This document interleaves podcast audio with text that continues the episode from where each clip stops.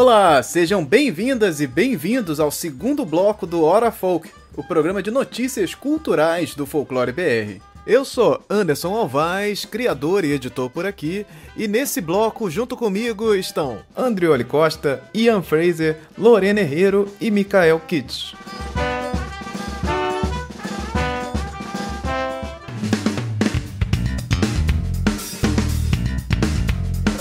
Rapidinhas! do Folclore BR, porque aqui a gente vai, ó, botei aqui ó, duas notícias de destaque, agora eu quero rapidinho, minha gente, rapidinho esse momento que a gente vai falar aqui das notícias, outras notícias que rolaram por aí, algumas mais polêmicas que outras, outras é, é, é, mais passageiras, mas extremamente importantes também pra gente comentar aqui no programa de hoje. E vamos começar com a treta, porque a gente precisa é, é, é, resolver isso aqui hoje, agora. Dancinhas de quadrilha versus dancinha do TikTok.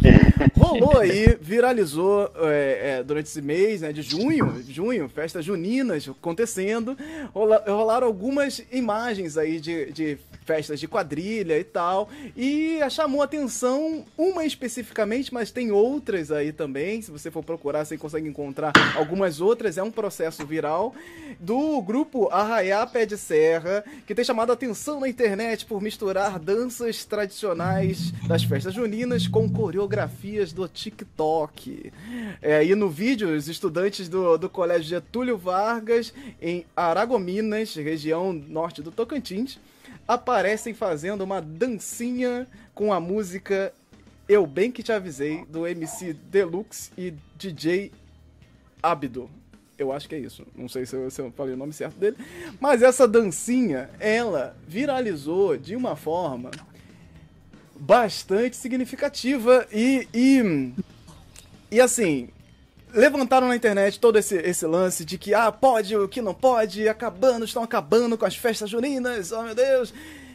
E, e, e, cara, gostaria de lembrar também, que vale aqui a gente já ressaltar, antes de começar essa, essa, essa discussão aqui, que isso não é de hoje, né, gente? Pelo amor de hum. Deus. Todas essas discussões que acontecem, que levantam de novo, não é de hoje que a gente vê esses movimentos acontecerem, de é, no meio da festa junina você tratar essas outras danças, essas outras ondas do momento, a moda do momento, a dancinha do momento, o que tá rolando, o axé, o funk, o seja lá o que for. Isso não é de hoje que acontece. O que acontece agora é que nós temos uma ferramenta que tá muito viral no sentido das danças, que é o TikTok, que tem um outro sentido para dança ali, que é mais limitado, é um momento. Você não dança a música inteira, você dança uma fração dela. Então você tem um outro momento de relacionar com isso.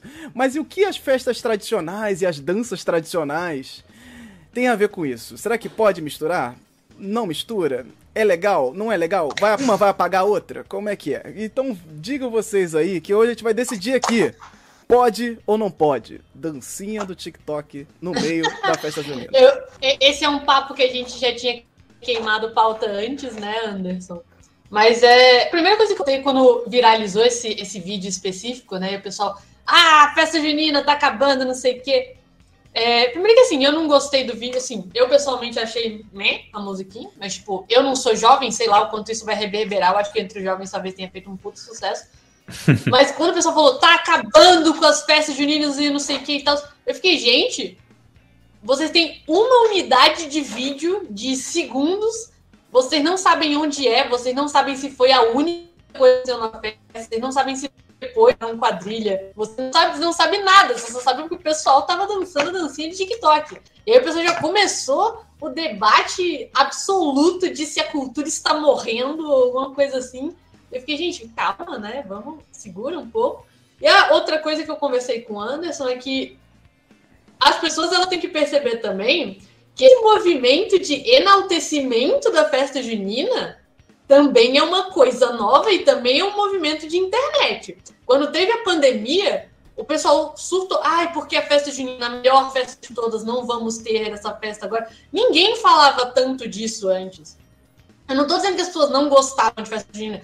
A, a, gente sempre, tipo, sempre teve uma ligação, muita gente aqui tem uma ligação com festa junina, desde pequeno, tem essa ligação afetiva. Mas todo esse movimento de é a melhor festa, é a festa que representa o Brasil, é um negócio cultural, a gente tem que participar e não sei o quê, não é uma coisa assim que também não é modismo de internet. Eu acho que ela ganha uma força maior justamente por a gente já ter esse vínculo antes, né? Mas esse movimento festa junina foi, foi influenciado pela internet também. E aí, um monte dessa galera que é tipo, que absurdo, tá acabando com a cultura e não sei o quê, não só tá sendo influenciado também pelo movimento da internet de apoio à festa junina, é, é, como não percebeu que esse tipo de coisa, ah, e outras músicas tocando em festa junina, já acontece há muito tempo. O, uhum. o quadrilha não acontecer em festa junina já acontece muito tempo. Um monte de festa que é. eu ia que não tinha quadrilha, que tocava é, qualquer música eletrônica, tocava coisa do momento. Isso já faz muito tempo. Aí, aí os adolescentes não podem fazer uma dancinha de TikTok, o pessoal fica, ai, eu não gostei da música, não gostei, mas também não sei o que eu vou aqui dizer que os moleques estão acabando com a cultura no Brasil, né? Tem que segurar um pouco. Quando saiu aquele vídeo, né? É um vídeo assim que é, é uma música que não tem a ver com, com o ambiente, né? Uma música assim, aqueles sertanejos funks contemporâneos, uma dancinha ali que também não tem nada a ver e tal. E poucos dias depois saiu aquele vídeo da quadrilha que dançava Dragon Ball, né? Mas era um forró inspirado em Dragon Ball. Aí o pessoal falou assim: ah, os nerdola acham isso legal e acham ridículo os caras fazendo a dancinha do TikTok. Cara, se você não consegue ver a diferença entre você pegar uma música da cultura pop e no ritmo de forró, você fazer essa dança dentro da festa junina, e você pegar um negócio que não tem nada a ver e parecer que as pessoas estão só ali sendo jogadores de Free Fire com uma skin de uma skin de festa junina dançando, pô, né? É, é, claramente há uma distinção, né? Uma coisa é, existem vários ritmos possíveis, as músicas né, têm adaptações possíveis, mas o que a gente estava vendo ali era um recorte é, de nada no espaço é, é, no espaço da festa junina. Então aqui, aquilo ali para mim é, é, é isso, né? São pessoas fantasiadas no skin, não estão curtindo a festa daquela maneira e tal. Então eu não, eu, eu como pessoa realmente achei, achei tosquíssimo. Né? Agora eu concordo com a Lorena que isso não é o fim do mundo. fim do mundo são outras coisas, como por exemplo o Valdir Brito estava compartilhando esses dias que lá no, no Maranhão é, um boi não conseguiu, um boi junino, né? Ele não conseguiu é, é, celebrar porque os jovens não abriram passagem para o boi passar e festejar ali onde ele costumava festejar sempre, porque os jovens estavam ali curtindo suas músicas, não sei o que. Quando chegou o pessoal do boi, eles não abriram passagem. Então, isso para mim é o fim do mundo. Isso é o jovem desrespeitando absurdamente a cultura popular. É, a, a música do TikTok é só tosqueira. eu, não concordo, eu não concordo, porque eu acho que a música do TikTok é válida porque ela não é o, o, a quadrilha inteira. Eu vi um outro vídeo, inclusive eu botei na, na pauta, depois vocês vão, vão assistir, do, das crianças na escola dançando é, é, uma música que misturava a música, as músicas clássicas de Luiz Gonzaga e tal com as danças do TikTok. Então tinha um momento que a, que a música parava, dava um tipo um é, rewind assim, e aí começava uma, uma dancinha, do, uma musiquinha do TikTok de alguns segundos, parava e voltava para a quadrilha tradicional. O que eu acho que é algo que essa quadrilha também estava fazendo, essa do que viralizou, também estava fazendo. Acho que é um movimento de tipo, faz é parte do, do, da festa, não é a festa inteira, não é a festa inteira dançando o TikTok. E aí, é, é, você vê a felicidade das crianças dançando as dancinhas do TikTok num momento onde? Dançar as, as quadrilhas juninas pode ser bastante envergonhado para as crianças. Todo mundo tem um trauma desse na vida aí, de ter que dançar lá na sua, sua infância, as dancinhas, e chegar lá todo sem graça, e aí não tem chapéu, inclusive esse vídeo das crianças, as crianças que não tem chapéu e fazendo o movimento do chapéu e tal. Então é um, é um momento muito envergonhado, assim, que, que quando toca essa música, que faz parte desse momento deles ali, eles se sentem mais confortáveis, ainda mais nesse momento, depois de dois anos aí, sem ter festas e tal.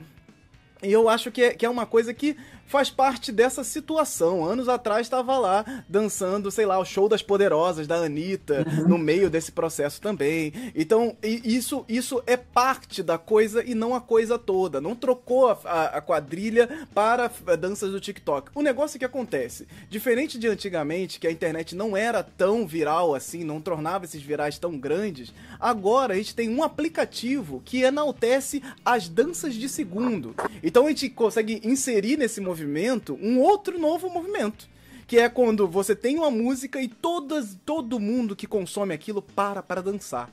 É uhum. impressionante, assim. Se você uhum. assistir em algum momento, passou em alguma festa e começou uma dancinha do TikTok, você vai ver a galera inteira dançando. Pessoas que você acha que não dançam, inclusive, dando aquela ali, eh, aquela ajeitadinha ali para dançar também. Então é um movimento que, que vai pelas pessoas. Já tá todo mundo dentro dessa rede social, tá todo mundo consumindo uhum. isso, e os jovens principalmente, né? Então é um jeito de atrair, é um jeito desesperado muitas vezes dos professores professores também de fazer a coisa ficar mais confortável para os jovens também. Então, tem todo um movimento em volta disso que não é só em apagar as coisas uh, antigas e as festas tradicionais, porque eu acho que o movimento nem é esse. Os professores estão sempre trazendo isso para renovar esse ar e trazer mais a curiosidade, trazer mais o interesse dos jovens pelaquilo que às vezes é chato mesmo. É, é, é uma coisa que não queriam fazer, não queriam estar tá ali. E aí, se tem uma dancinha ou outra, já vira esse momento que agora vai pra rede social e tal, que tem um outro recorte. Então, assim, eu acho que tem, tem, tem sim um fator que a gente precisa cuidar, que é de contar. É, você vai lá, vai, quando você vai passar isso para os jovens, você passa isso de uma maneira que tenta também trazer o, a vivência da festa junina, tenta falar um pouco disso, tenta fazer um trabalho em volta disso. Não é só dançar, né? É você uhum. também ter todo o um envolvimento na escola e, e, e, ter toda uma outra, uma outra atitude ali. Então acho que vale analisar também a situação como um todo, assim, né? A gente fica às vezes só nesse videozinho do TikTok e esquece que tem um universo todo em volta daquilo ali também acontecendo. Fala aí. Eu, eu, eu, vou, eu vou até agitar meu óculos aqui, porque eu vou envelhecer alguns anos falando Eita, agora. Eu vou ficar. Eita, lasqueira. Eu, eu vou ficar. Cadeira, eu vou ficar... cadeira de balanço. Esse eu quero ver. Vou ficar idoso. Cadeira aqui. de balanço. Vai, filho. É, a primeira coisa que eu. É, assim, é, concordando com. Acho que com todo mundo aqui. Eu acho que é, eu tenho pensado bastante sobre a identidade brasileira, sobre esse, esse, essa busca do ser brasileiro, né, que acho que pauta muito a minha escrita. E eu acho que o, a palavra mistura é a palavra que eu acho que melhor define o que, tipo, pô, é, o que eu estou escrevendo. Eu escrevi faroeste, escrevi noir, escrevi é, é, fantasia épica, estou escrevendo agora um sci-fi. Então, assim, os, o gênero estava conversando com a identidade brasileira, que é uma mistura, né? Então, eu não vejo eu, Ian, não vejo problema nenhum e acho que as coisas nascem assim, da mistura. O São João, tipo, a gente vê o Parintins mesmo, é, eu tava escutando ali uma batucada, um negócio de carnaval e tava galera, é, tinha gente vestido de São João e dançando num ritmo o São João que eu nunca vi na minha vida e acho isso fantástico. A minha crítica não é pelo, não é pelo funk, não é pela dancinha, é pelo o que o TikTok representa. Isso me incomoda.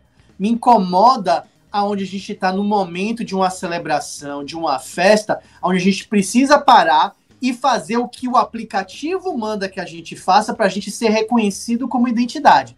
Isso eu acho que é perigoso, tá ligado? E, e assim, e, e, vou pegar um exemplo. Isso aí vai virar, pode virar uma tendência, aonde a gente tá ali curtindo e a gente precisa parar a nossa festa e a gente precisa ali, tipo, tô falando isso, show do Emicida. O quanto de gente tava olhando o show do Emicida, que para mim foi um momento muito especial lá, Salvador, primeira vez que eu tava vendo ele, vendo pela tela do celular, tá ligado? Então é por, é por essas coisas que eu acho que é, tipo assim, velho, você tá ali uhum. curtindo São João, pra, isso tá entrando na sua vida não porque você quer, porque você quer, porque você quer uma recompensa. A recompensa é o TikTok, tá ligado? O TikTok viralizando é você botar a música lá da, da Kate Bush no, no, no, vídeo que não tem nada a ver com Kate Bush, não tem nada, mas você tá botando porque é, todo mundo tá compartilhando, vai viralizar, o, o algoritmo vai te dar esse joinha. Então, isso me incomodou muito mais porque a galera tava ali fazendo sem, é, muito mais por, me parecendo uma coisa meio de zumbi digital, tá ligado? Uma coisa que a gente tá seguindo inércia, que todos nós fazemos, não tô falando que é só jovem, não, faço isso, tá ligado? Sei disso, mas isso me incomoda. E aí eu tiro agora meus óculos de velho e falo, pô, eu acho do caralho você misturar e vá se divertir, faça o que você quiser, tá ligado? Mas, que para mim tem um probleminha, tem um probleminha. É, é um probleminha das redes sociais como um todo, não, que não se aplica só à festa junina, né? Que vai não, exatamente, exatamente. Coisa, por isso que eu tô sim. falando. Aquilo me incomoda, mas não é por causa da mistura, não. Uhum. Eu acho que você dançar Open Gangnam Style com forró, jogue duro, velho. Faça essa mistura aí. Pô, mistura do Brasil com o Egito. O El Chan já tava fazendo isso há muito tempo, tá ligado, é. velho? Agora sim. É, Deixa eu é... perguntar pro Ian. Oi. Ian, é, o, meu pessoal, eu tô, eu tô, fazendo aula com o pessoal da Bahia, né? E eles estavam me falando de quadrilha e eu não estava conseguindo conectar as coisas, porque a quadrilha, o que parece, em Alagoinhas ali e região, é uma coisa muito diferente para mim.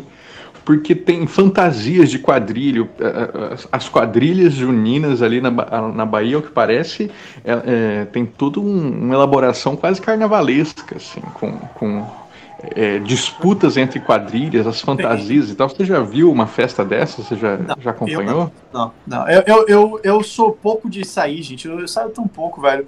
Eu estou vendo, vim Parintins pela primeira vez com 38 anos de idade, gente. Então, então, então assim, é, o que eu conheço é de imagem. Agora, assim, o São João, o, o São João nordestino, ele é plural que nem o, o, o caramba, gente. Estou dizendo para você.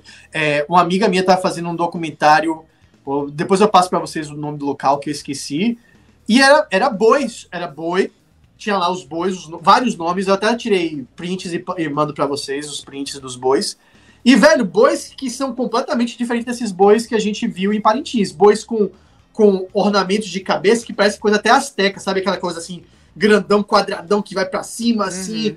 Que não tem nada a ver com o boi mesmo, a figura do, do ser. do bicho, né? É, então, assim, é, o São João aqui é bem plural. O que eu vejo mais frequente é quadrilha e sim, você tem competição, mas bem, bem tradicional. Roupinha de xadrez, dança de salão, né? Bandeirolas e, e, e gente de chapéu de palha. É esse o que eu mais conheço. Eles, tinham, eles mostraram em aula lá uma quadrilha que era, era tipo assim, quadrilha espacial.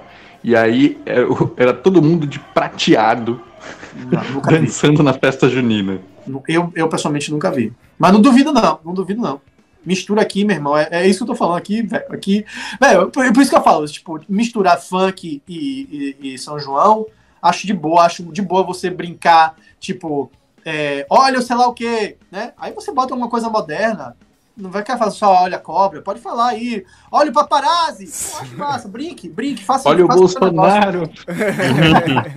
eu, eu, quero saber, Mikael, pode ou não pode dancinha do TikTok na quadrilha agora? Debate eu não vou, aí. não vou responder sim nem não, mas eu vou ah, levantar esse questionamento. Em cima assim. do muro! Temos é. um em cima do Pô, muro. Bate o martelo mas, é que, mas é que assim, ó, eu, eu não tenho tanto conhecimento para poder bater o martelo, entendeu? Então eu, eu não quero falar coisas que eu não sei a respeito, mas eu estava ouvindo vocês falando aí, eu estava pensando que uma das coisas que, é, que trazem tanto, tanto a figura de, da, do Festival de São João é tão importante porque traz a questão de pertencimento, né? E tudo isso que vocês estão falando, o TikTok também é uma ferramenta de pertencimento, né? Uhum. Uma ferramenta de identificação. Uhum. E, e, uma coisa que vocês todos falando, eu estava pensando é o TikTok chegou a ter um, uma importância, uma penetração tão, tão grande assim no imaginário e, na, e na, na, no entretenimento das pessoas a chegar nessa discussão que a gente está tendo, sabe? Então, isso eu acho que a gente tem que ficar atento, não vou dizer que é algo ruim, não vou dizer que é algo bom, porque a gente e a cultura, ela tá sempre se modificando, ela é mutável, né? Então, daqui a pouco a gente, sei lá, eu tô viajando, tá? Daqui a pouco, alguns anos, tem um, um, um momento da festa de São João que é um momento TikTok. e será que isso vai ser bom? Será que isso vai ser ruim? Não sei.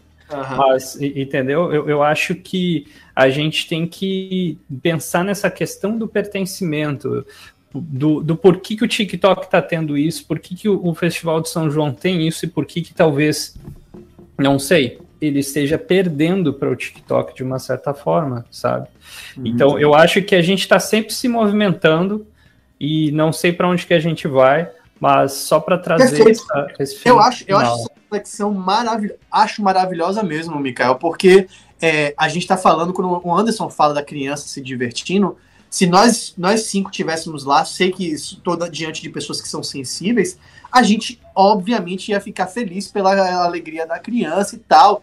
E, é e esse pertencimento é válido. A minha questão, e é por isso que eu falei que o que me preocupa é quando começa a vir de cima para baixo. Sim. Quando a música que vai ser criada começa a ser criada para respeitar um padrão de 30 segundos de dança para viralizar e não para fazer arte. É aí que você começa a ter esse funil aí que me preocupa. Isso que me preocupa. E Sim. não a questão da mistura e não a questão da criança. Pô, acho que é isso. A criança tá feliz, pô. Se você tá feliz, quem Sim. sou eu pra dizer pra você não ser feliz, tá ligado, velho?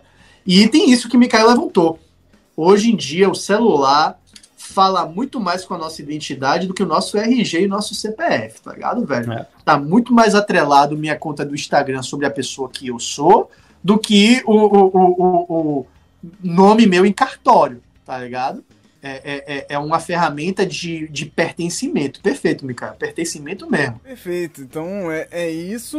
Não, tem, não temos um martelo aqui batido, mas é, fica aí cada um faz o que quiser, né? Então tá tranquilo se você quiser fazer isso.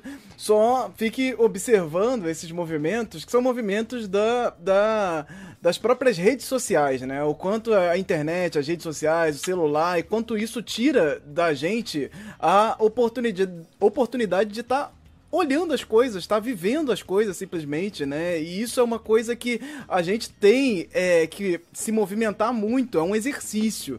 É, eu vi outro dia uma pessoa imitando, tentando imitar um adolescente nesses vídeos rápidos aí, e fiquei pensando quanto isso é, é real, de quanto o adolescente olha para o celular e enquanto faz as coisas.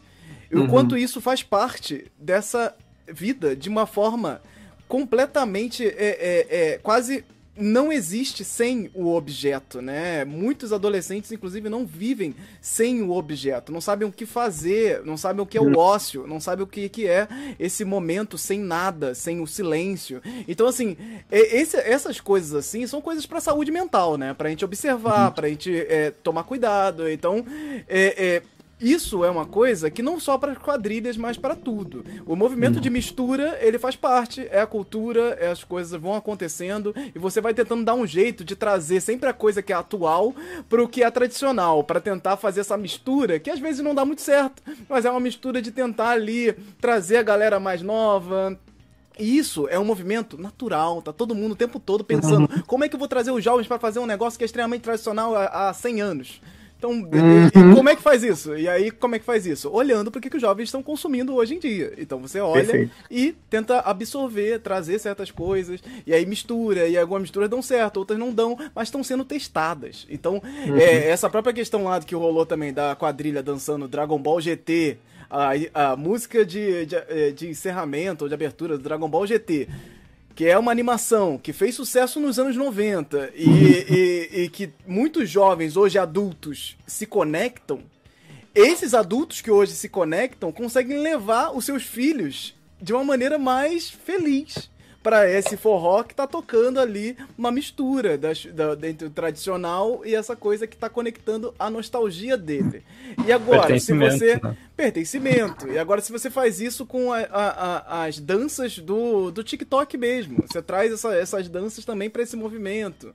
E, e, e, é isso, acho que essa comunicação ela é válida. E ela vai ser testada. E nem todo mundo que tá fazendo isso também, gente, é bom nisso.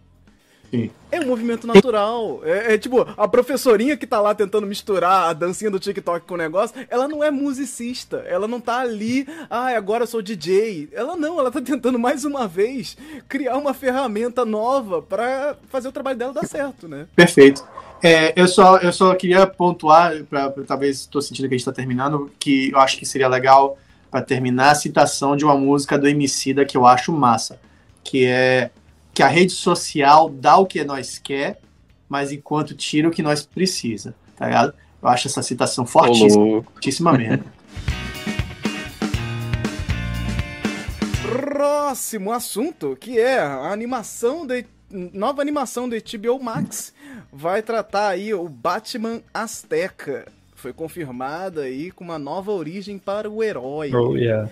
Então, a origem do Batman terá uma nova versão aí em animação chamada Batman Azteca Choque de Impérios. O projeto foi anunciado aí pela HBO e deve chegar no streaming em 2023. Depois aí do Batman Ninja, que tem um Batman Ninja também, gente. Agora tem Homem Morcego, agora é o alter, tem um alter ego de Yohuali Colt. É, o, jo, o jovem terá seus os pais assassinados por conquistadores espanhóis. Olha aí. Ele então terá a ajuda de um mentor no exercício de suas habilidades físicas, além de traquitanas tecnológicas que são a marca do herói. Eles estão tentando encaixar uhum. ali o, a história do Batman, né? Batman que a gente já conhece, super-herói da DC, com essa história asteca. Mas será que faz sentido, gente? O Batman, esse, esse burguesinho safado. Mas vamos lá. Essa, essa, essa história também, ela vem é, inspirada numa arte de um designer mexicano chamado Christian Pacheco, que em 2014 ele fez um, um, um um busto do Batman inspirado nas artes astecas, né? Então ele fez como se fosse um achado mesmo é, é, é, asteca. Então tem o Batman ali feitinho como se ele fosse uma escultura asteca, uma escultura uhum. antiga. E aí ele fez isso, foi pra exposição e vir, viralizou e, e, com certeza viralizou para aqueles lados assim, olha, já existia um Batman, gente! Porque é isso que a internet faz, né, gente? Não, não, não, não vai à toa isso, porque o trabalho ficou sensacional, assim, é um trabalho realmente, você olha e fala, pô, isso aqui É em Ratanabá, em vez de Gotham City, é em Ratanabá que ele vivia? Sim. Ele vive em Ratanabá. E aí tem um, um, um deus é, morcego, né? É, asteca, claro. Porque assim, deuses morcego tem, acho que quase todas as civilizações que tem morcegos por ali, né, gente? Isso aí é uma coisa que acho que é uma coisa que faz parte de muitos imaginários, né? E aí veio inspirado aí, é, é, que ele fez também, né? A arte inspirada no Kamazotes que é um. Isso. Que, que tá ali associado aqui, vamos lá, as aspas aqui que eu achei no, no site. Era associado a um deus assassino. O que, o que isso quer dizer dentro dessa cultura asteca, maia? É. é. nas poucas descrições conhecidas. É. É, essa ele... palavra, essa palavra vem carregada de tanto, de tanto, de tanta conotação, né? Assassino, é, assassino. tanto moral, vem com tanta moral, vem com tanta Exato. É, nas poucas descrições conhecidas, ele é associado a uma criatura da noite, o mestre dos mistérios, que ataca aqueles que invadem o submundo. Então, seu culto remete a 200 antes de Cristo. Olha aí, não é Ratanabá. E, provavelmente entre os zapotecas e o, o, o Achaka. Eu tenho uma é, com esse nome. Você tá, você tá falando da divindade, não, não, não da do divindade, Da divindade, ah, ah. É, cultura material já presente, já apresenta um deus híbrido entre homem e morcego, onde o animal já é associado à noite e ao ato sacrificial. Então é isso, Batman Azteca. Gente, é, é isso. Vamos ter Batman tudo agora. E, e, essa história do Batman, ela se encaixa em todas as culturas mesmo. É só botar um menino que foi que teve os pais assassinados e ele tem traquitanas. E aí você tem uma simbologia ali do Batman. Funciona para todo mundo? Não, Não gente, eu preciso, antes de qualquer coisa, eu preciso. Eu não sei se o Mikael ficou com a mesma pulga atrás na orelha que eu. Mas ele falou, ah, não sei o que. olhando um livro você, aqui. Camazotes, não sei o que. E aí eu olhei, tipo, Batman Azteca.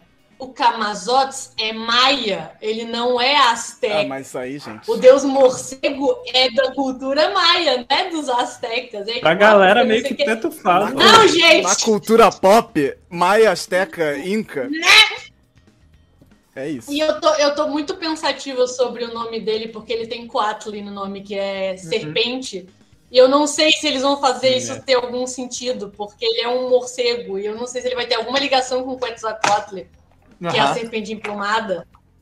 É, porque assim, o Quetzalcoatl ele tem, ele tem essa figura importante, né? Ele, estava ali, tem uma presença entre a humanidade muito forte. Eu não sei se eles vão fazer alguma ligação. E é uma figura muito famosa, assim, do, do, do panteão Então eu não sei se eles vão fazer alguma ligação. Mas pode ser que não faça ligação nenhuma, porque a gente já viu que tanto Gente. faz essa bodega.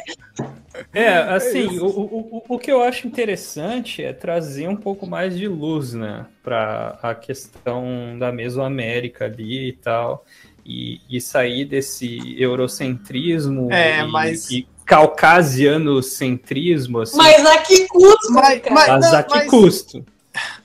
Assim, Você traz alguns elementos. se você. É, é porque isso. Porque você faz isso, você faz isso pra mim. Aí, ó, aí isso me incomodou mais do que fazer Azteca. Isso me incomodou. Tipo, me incomodou o fato de ter os conquistadores lá. Tipo, Uhum. porque Tu precisa do branco, né, para ter uma história, assim. E você É. precisa desse, exato, você precisa desse vilão pra transformar É. isso em interessante, tá ligado? Porque é interessante por, outros por outro viés. Eu, de novo, voltando pro meu argumento da, da conversa anterior, misturar as coisas. Gente, eu tô, numa, eu tô numa fase que eu voltei a ouvir Mamonas Assassinas. Mamonas Assassinas é mistura até o Total. talo. É Uhum. sertanejo com, com, com um Uhum. pagode bem, bem roots com rock and roll. Acho massa isso. Eu tô fissurado nessa questão da gente de, de ficar olhando as misturas que o brasileiro faz. Então, e obviamente a gente tá falando de uma um produto que não é brasileiro, mas assim, eu acho a mistura massa, faça o negócio com, com as tech e tal. Agora, pô, por que, por que botar o, a, a pior coisa que aconteceu com o povo que você disse que você tá querendo é, é, é, é, va- valorizar e aí Isso. você bota a pior coisa que acontece pra eles, velho? Sabe? É então, custo. o Batman, o Batman é, é, é o, que- o que o Anderson traz essa provocação, eu acho que seria massa. O Batman é, é, é, é, como é que você faria o, o Batman burguês como, como a gente conhece no mundo azteca? Isso é um desafio muito interessante de ver como é que ele funcionaria como um filho de um, de um sacerdote, ou sei lá, que, que, o poder que ele tenha dentro da, da, da sociedade onde ele está inserido, tá ligado? Uhum. É, aí você bota o, o, o, o Conquistador, você bota Cortez, você bota, sei lá, isso aí. Aí pra mim tira, tipo. Aí você não tá celebrando isso, você tá celebrando o homem. De novo, pra mim, você tá celebrando o homem branco tradicional. Mas sabe, sabe o que que eu acho? Eu acho que assim, do- dois tipos de linha de pensamento que podem ter se juntado aqui. A primeira é que eu acho que eles pensaram que ia ser má ideia, talvez, é botar as- é, qualquer outro tipo de personagem azteca como vilão. Então, tipo, é muito mais fácil você botar os branquelos como vilões, fica muito militante, a galera, a esquerda vai gostar. Sim, essas com certeza. assim. É, com tem esse certeza, lado. Com certeza. A outra coisa é que aí você traz esse sentimento de justiçamento. Porque se a gente for fazer o Batman ir atrás dos, cri- dos criminosos e esses criminosos são os colonizadores, é tipo, caralho, olha ele detonando os colonizadores, olha que irado, papapá. E assim, eu acho um caminho? Acho, mas eu acho que, tipo assim, já passou. Eu acho que vale, valeria a Isso. pena, tipo, ter, Mas aí- ter o, o culhão de, tipo, fazer o- a cultura e eles são os protagonistas, eles são os vilões, porque isso, isso é, é- é uma Isso. cultura inteira. Mas aí eu concordo com você, Lorena, só que aí cai em um problema. Concordo plenamente. Eu, e e eu, que eu tinha imaginado que, que, que a equação matemática tinha sido essa mesmo. Você, você, é, você bota o vilão estrangeiro, porque aí você não precisa vilanizar quem, quem você teoricamente está querendo se, até se afastar um pouco, até para se proteger. Acho que é uma atitude. Só que tem um problema. Tem um problema assim.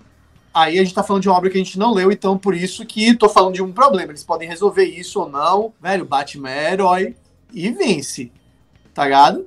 Então, assim, o- a chance deles fizer, fazerem a narrativa ficar. Faltou um Batman para os Aztecas se darem bem. Faltou, sabe o quê? Meritocracia para vocês, para vocês sobreviverem. Ah, Porque se nossa. vocês tivessem um Batman, se vocês tivessem um homem branco, ninja, que pega tudo e transforma a arma, Cortez, meu irmão, tinha morrido na praia, tá ligado? Então, assim, Uhum. tem uma problemática aí de uma narrativa que eu não consigo ver ser inserida no, no, no Batman pro Batman ganhar, tá ligado? O Ba- Batman precisa ganhar no sentido mercadológico da coisa. Sim. Se eles fizeram o Batman perdendo, morrendo de varíola, talvez seja a coisa a coisa mais surpreendente do mundo e você pode até falar, porra, coragem, fizeram um negócio assim meio. Mas eu duvido que eles vão pra esse lado.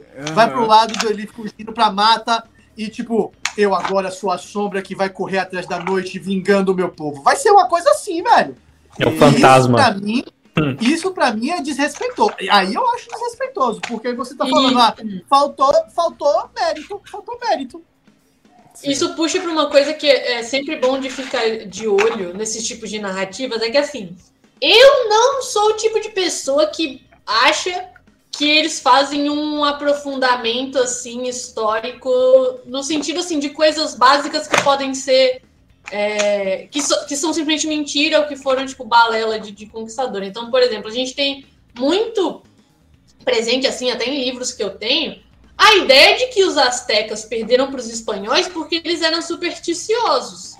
E porque eles eram e por causa das crendices, né? Coisas que a gente uhum. vê isso muito quando a gente trabalha com folclore. Forte. Então, pensando nisso da figura do Batman, para o Batman ser a pessoa sensata no meio de, de supersticiosos, e aí ele percebe como é que funciona, ele vê por detrás das coisas dos conquistadores é uma coisa assim que não é um cenário muito difícil de a gente ver acontecendo.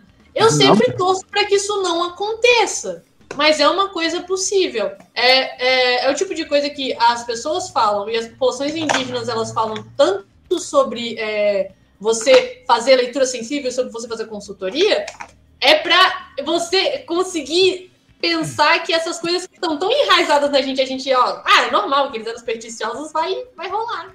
É, mas aí fica a diferença entre você quer fazer um bom trabalho ou um trabalho bom, né? Porque o trabalho bom, ele é o trabalho que dá certo.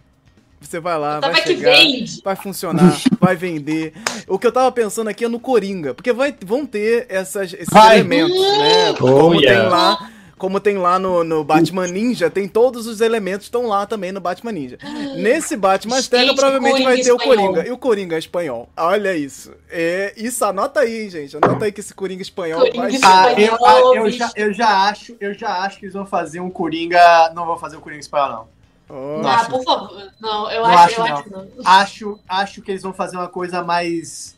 Tipo o que fizeram com Toy Loki, tá ligado? Tipo, vão estar tá, vão tá ligados ah. na, na, Eles vão ser da mesma raiz. É. Eu, eu acho que eles vão estar tá da mesma raiz. Sabe o que a gente tinha que porque, fazer? Porque, assim, a gente adora ficar pensando nos quadrinhos. Tinha que fazer um bolão toda vez que vai sair um projeto.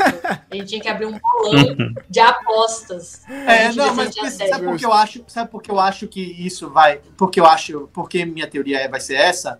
Hum. Porque assim, pode ser até pelo viés que a Lorena falou aí, né? De superstição, é, fé versus ciência. Porque assim, o Coringa, tô falando isso, tô analisando, talvez analisando até mais do que a própria galera que vai fazer análise. Mas o Coringa, a graça do Coringa é ser a antítese do Batman, no sentido de ser faces da mesma moeda, tá ligado? Uhum. A piada mortal é toda construída nessa, nessa ideologia da, da, da. Então, assim, se eles botarem que a mesma moeda é o espanhol, pô, meu irmão, aí. aí Somos todos iguais, aí. seres humanos. Eu, ah. eu, acho que vão achar um.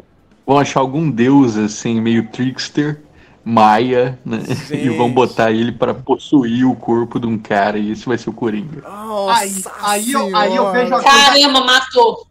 Eu, eu, eu apoio, eu acho que vai ser isso. Uma coisa assim. Okay. Uma coisa... Eu apoio no sentido que eu gosto da ideia, mas eu acho que vai ser isso. Olha, eu, eu acho que a gente tem que esperar para ver e, e torcer para que seja algo sensível, né, perante a todas essas questões de colonialismo, invasão e população indígena. É isso que eu torço e vamos ver. É, e antes de assistir, aí eu cheguei em 2023, o Batman é, Azteca, Choque de Impérios. Antes de assistir, você tem aí essa missão de assistir lá Onyx Equinox que é uma série do original do Crunchyroll, a animaçãozinha que fala aí dessa, dessa civilização então, eles, eles fazem de uma maneira mais centrada, né? Então, a ideia ali no Onyx Equinox é que a coisa acontece ali entre eles, entre os povos, e mais de, de um povo, inclusive. E fica bem claro Sim. isso. Isso é bem legal, que eles conseguem deixar a coisa bem delimitada, demarcada ali na, na animação. Uhum. Uma animação bem bacana. Então, você assiste ela antes de assistir, pra gente voltar aqui no ano que vem falando, fazendo oh, comparações aqui. Animações do Batman acertam mais do que erram no sentido de produto final, viu? Tipo, é, erraram algumas vezes, a Piada Mortal foi horrível, horrível a adaptação de Piada Mortal pra, pra, live, pra animação, tá ligado? mas o Cavaleiro das Trevas é uma boa animação, o Batman 1 é uma boa animação. É, as animações do Batman geralmente são produtos assim uhum. que a galera bota até uma, uma atençãozinha, viu? Geralmente tem um, um casting interessante para voz, tá ligado? Sim, sim. Curioso. É, pra mim, o Batman, série animada, é uma das melhores séries que já A série animada é, é, é sensacional. O Coringa é o cara lá do Star eu, Wars, eu... né? Tem o... É Isso. o Mark Hamill. Mark, Mark Hamill. Eu reitero aí a sugestão do Anderson. Acho que Onyx Equinox é uma coisa assim que o que eu tenho de crítico para ele é claramente falta de, de orçamento, de tempo que eles tiveram ali, porque inici... É, Crunchyroll tá iniciando nesse, nesse rolê aí de fazer as próprias animações, né? Esse vê as limitações do anime claramente ali. Só que eles conseguem fazer um enredo bacana, os personagens é, eles, são, eles são interessantes ali, eles têm um elenco que é todo, tipo, não tem um, um personagem que não seja de um povo diferente, tirando os, os irmãos que são gêmeos, que por motivos óbvios são do mesmo povo. Hum. Mas aí você vai ter lá, os, vai ser vai, o protagonista ele é asteca, aí tem os apotecas, tem maias e tem. Oh, eu esqueci qual era o quarto, mas tipo assim. E aí eles passeiam pela. Você, tem transição por várias das cidades famosas, você tem alguns momentos que eles conseguem fazer aquele diálogo expositivo, né, de fazer explicação, só que é de um jeito interessante. Você vai ter as figuras dos deuses lá, então é, é, é uma, uma paradinha legal, eles conseguiram fazer uma adaptação legal. E por mais críticas que eu tenho ao desenho, acho que é uma parada interessante para ver, principalmente ver antes do, do Batman, Batman, Que o Batman, Batman com certeza vai acertar e vai superar o Onyx Equinox, principalmente em questão técnica e às vezes até na dinâmica narrativa mas em algumas coisas da, da cultura e da temática, eu acho legal ter, ter Onyx Equinox de bagagem já. Próximo assunto, que é folclore do povo Ainu povo, japo, povo indígena japonês ganha público internacional. Um registro inestimável da cultura japonesa Ainu tem, tem ganhado público internacional quase 100 anos após a primeira a sua primeira publicação. A obra Ainu Shin, Shinyotsu ou a coleção de canções dos deuses Ainu, compilada pela autora Shiri Yuki, que recentemente foi traduzida aí para dezenas de idiomas.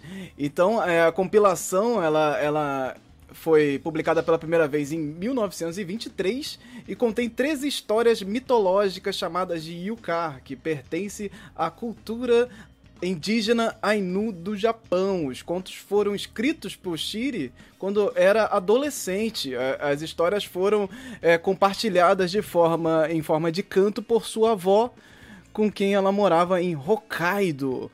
Cara, essa história é uma história muito interessante. É, ela, ela fez essa, essa compilação com o apoio de um linguista, né? Que tentou trazer essa, essas histórias, da tradução ali da, das histórias da avó dela. E ela simplesmente conservou, conseguiu tra trazer essa conservação de histórias do povo Ainu que estão somente nesse compilado, né? E, e hoje, ela, é, ela pertence totalmente a esse compilado que agora foi chamado ali pelos pesquisadores para ser traduzido em diversos idiomas e aí foi traduzido para o inglês, francês, suahili e basco e português também. Então é um achado absurdo, incrível e é uma conservação aqui de uma cultura de um povo é, que, que, assim, são trabalhos que existem, né? Esses trabalhos, eles, eles acontecem aí e, e, é difícil ter essa notoriedade também, esse empenho, né, de, de tradução. Então, tipo, vão ter povos do mundo aí que é, por ser o Japão também, né? Eu acho que tem uma potência ali que justifica esse movimento, né? Tem outro, outros, outros povos que talvez não tenham essa, essa, essa oportunidade de poder chegar a pesquisadores, de poder ter esse material conservado e poder ganhar o mundo assim de uma maneira tão poderosa. Então, é, é essa conservação ela é muito fundamental e faz a gente pensar aqui também, né? Nos nossos povos indígenas e o quanto de histórias nós temos aí e, e de histórias que, que ficam perdidas por falta de investimento, por falta de, de lugar também nesse, nesse campo de pesquisa de tradução. Falamos aqui no programa passado sobre o, o, o Guarani é, Tupi-Guarani entrando agora no, no Google Tradutor, que é um movimento importante e tal. E quantos outros povos e outros movimentos desses nós precisamos ter por aí também, né? É, eu acho legal é, é, falar um pouco da questão do Zainu, porque eu acho que muita gente tem uma ideia de uma unificação cultural muito consolidada assim, no Japão. Né? O Japão é a cultura japonesa. O que tem no Japão são japoneses e a cultura do Japão é uma coisa só. Os yokai é tudo do Japão, essas coisas e tal. E não é assim que funciona, né? A gente vai ter os Ainu, que são os mais os que mais se destacam assim de, de ter essa identidade de lutar pela, pela por, por manter a identidade deles, mas a gente vai ter ali Okinawa, que é no extremo oposto, né? Hokkaido fica lá em cima, e Okinawa já é um complexo de ilhas lá no, no sul, que são culturas muito diferentes que o Japão pegou e falou: caguei, meu irmão, vocês estão no Japão agora e agora vocês serão japoneses. Uhum. E é um, é um processo histórico parecido com o que a gente vai ter aqui no Brasil, de assimilação, né? De ah, vocês fazem parte do Japão agora. E vocês então têm que falar japonês. Vocês têm que seguir o calendário cultural japonês. Vocês têm que ir para as escolas japonesas. Vocês têm que se vestir com nem japoneses. E aí, quando você vai olhar os Ainu, eles tinham a própria língua, eles tinham o próprio estilo de vestimenta. Eles tinham, é, eles têm ainda, né? Tentam, estão tentando manter até hoje e tentar é, reaver, né? Muitas coisas tem questão de, de tatuagem, que é completamente o contrário da percepção de tatuagem no Japão. E eles vão ter ali um processo é, de, de supressão muito grande. O Japão proibir é, coisas que aconteceram aqui no Brasil também. Proibir de falar a língua original deles, proibir de fala, fazer as coisas. Você vai para a escola, você tem que falar japonês, você não pode falar a sua língua, então você vai perdendo essa, esse espaço e a, e a cultura desaparecendo. E aí é nesse espaço que o, que o linguista lá japonês, que já tinha uma é, postura de defesa em relação aos Ainu, vai virar para Tiri, que é adolescente na época, e falar: pô, é, você pode fazer um trabalho bacana, tipo, vai lá, anota essas coisas que você fala da sua avó. E aí ela toma esse protagonismo, vai lá, anota tudo. Ela teve que se virar porque ela não sabia é, escrever na época. E aí ela teve que, tipo, arranjar, é, se não me engano, ela usou o alfabeto romano Uhum. E, tipo assim, os Ainu, eles têm, assim como muitas culturas indígenas, não tem é, alfabeto, não tem linguagem escrita. E ela teve que, tipo, eu nem sei como é que escreve isso, mas eu vou ter que dar um jeito. E ela escreveu tudo. tudo na, ela se virou ali, escreveu tudo. E conseguiu terminar esse livro. Infelizmente, ela, ela acabou morrendo. Adolescente, assim, com 19, com 19 anos, ela teve um problema cardíaco e morreu. E, tipo, não, infelizmente ela não conseguiu ver o, o, que ela conseguiu alcançar com aquilo, porque o valor que, ela, que esse trabalho dela teve para o Zainu depois, agora que eles estão, tipo, nas últimas décadas, assim, conseguindo fazer esse movimento de, de, de, valorizar e de se impor como cultura, é, é inestimável, cara, não tem comparação. Eu acho que isso é uma coisa que, tipo assim, não só é, valorizar essa questão do Zainu mesmo, mas pensar que isso acontece em vários lugares do mundo, com populações indígenas do mundo inteiro, e eles têm que ser valorizados também. A gente tem, vai ter isso acontecendo aqui no Brasil também, escrevendo é, livros sobre as narrativas deles, e a gente vai ter que dar uma atenção, tem que dar uma atenção para isso, porque assim, o governo, o governo japonês não deu bola nenhuma para os Ainu na época, não sei o quanto eles estão aí para a produção da Tiri hoje, mas aqui no Brasil sabe que o pessoal tá cagando. Então, assim, cabe, cabe a galera dar o suporte é, apoiar essas produções, porque assim é, é bom a gente falar do caso do Zainu, mas também não ignorar que acontece parecido aqui, né? Com certeza, com certeza. Eu me lembrei do, do desse livro aqui, né? A Queda do Céu, que a gente fala, ah, mas é só porque tá no Japão. Não, esse livro foi traduzido também, né? Então uhum. a gente esquece de olhar para cá. É um livrão. É um livrão, um livrão gigante. 700 páginas, eu acho. 720, 730 páginas. Então a gente esquece de, de, valorizar também esses trabalhos que estão sendo feitos no território da América do Sul, né? E, e, então eu acho que é digno de nota isso tá, tá acontecendo com os Ainu e com o Japão, porque isso enriquece a gente como humanidade, né? E, mas aí uh, é justamente o pensamento que eu estava tendo, mas por que logo o Japão, né?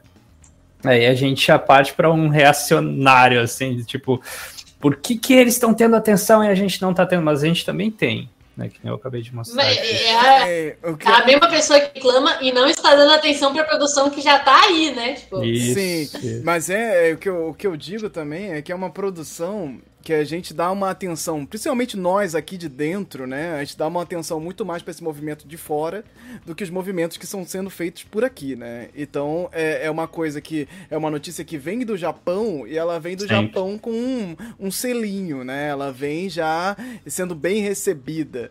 E Sim. quando aqui a gente está engatinhando em movimentos de entendimento de que temos povos indígenas no Brasil, sabe? Nossos, nossos movimentos também são, são, são muito importantes. Uau! Momentos sendo feitos, mas a gente precisa sim é, enaltecer mais esses movimentos. Davi Copenau tá aí. É, é uma pessoa fazendo, é, tomando muitos movimentos. Temos muitos indígenas é, levando um peso muito grande nas costas também. E muitos pesquisadores vindo agora, né, gente? É um movimento super recente de pesquisadores indígenas entrando nesse, Isso, nesse lance também. também. A gente estava aqui falando do, do Dom Phillips e do Bruno Pereira, que estavam ali nessa zona de pesquisa, pô, uma zona dificílima de pesquisa, é, é, dos indigenistas, né, que também tem esse, esse, esse movimento de entender os povos indígenas e fazer essa comunicação e sendo massacrados, né, sendo é, colocados é, é, de escanteio aí por, pelo próprio governo, que não quer. O momento que nós estamos agora é um momento, inclusive, péssimo, né, para pensar todas essas coisas. Porque você tá numa resistência ainda maior e de uma coisa que já não tem muito movimento, né? Então é, é realmente algo para te tá alerta para além de, de, de, olhar isso. Muito importante isso que acontece no Japão, mas também vamos tentar é, é, é, trazer esse olhar de volta aqui, né? Trazer esse, esse movimento daqui de tradução do, do, do que temos por aqui também. Mas fica aqui é, essa dica, vou deixar o, o link também para você conferir a matéria completa que está lá na, na NHK e japonesa, mas tem tradução, então é bem fácil de, de encontrar e de ver uh, as coisas todas aqui também, gente. Vamos aqui para o nosso próximo assunto, que é novelas bíblicas se tornam patrimônio imaterial do estado do Rio de Janeiro. O governador do estado do Rio de Janeiro, Cláudio Castro, sancionou a lei que declara novelas bíblicas como patrimônio imaterial do Rio de Janeiro. O projeto foi encabeçado pelos deputados estaduais Tia Ju, Carlos Macedo, que é bispo da Igreja Universal, Daniel Liber Libreron, é, pastor da, da Universal também, e Rosenberg, Rosenberg Reis em 2019. E aí é, o texto foi sancionado agora, né? Depois de, de pandemia e tudo mais. E, e, ele passa a considerar as novelas bíblicas brasileiras patrimônio imaterial. Vamos aqui para aspas aqui da deputada Tia Ju aqui no blog em 2019 aspas, nossa intenção é, é, reconhecer como patrimônio imaterial do Rio de Janeiro aquilo que já é patrimônio, um patrimônio da humanidade, os exemplos das histórias bíblicas. Gente, o, o é, é, lembrando que a gente comentou aqui um tempo atrás também que o, em 2021, é, logo ali, o neopentecostalismo passou a ser patrimônio imaterial do Rio de Janeiro também. Então, assim, tá largado o patrimônio material do Rio de Janeiro. Né? Estão fazendo, estão passando ali é, a boiada. Virou festa. Virou festa. E, e, e, Muito melhor. Muito melhor o patrimônio material do Rio de Janeiro, que foi em maio, você viu? Que é a batata do Marechal. da Marechal Hermes. Uhum. Que é aquela batata frita de 45 pila que vai. Sim, vai batata, tudo. frango frito, não sei o que. Isso foi registrado como patrimônio material. Isso é. É o lugar Olha. onde ela é feita, né? É a lanchonete. Caraca, isso é muita aí, coisa. Aí, aí sim. Porra, com certeza. eu fiquei, eu fiquei com uma dúvida. As mani... É porque eu sei que muitas manifestações culturais de festas elas já vão ser tombadas como patrimônio. Mas no Rio de Janeiro, Eu não sei como é que é, é Paixão de Cristo, essas paradas.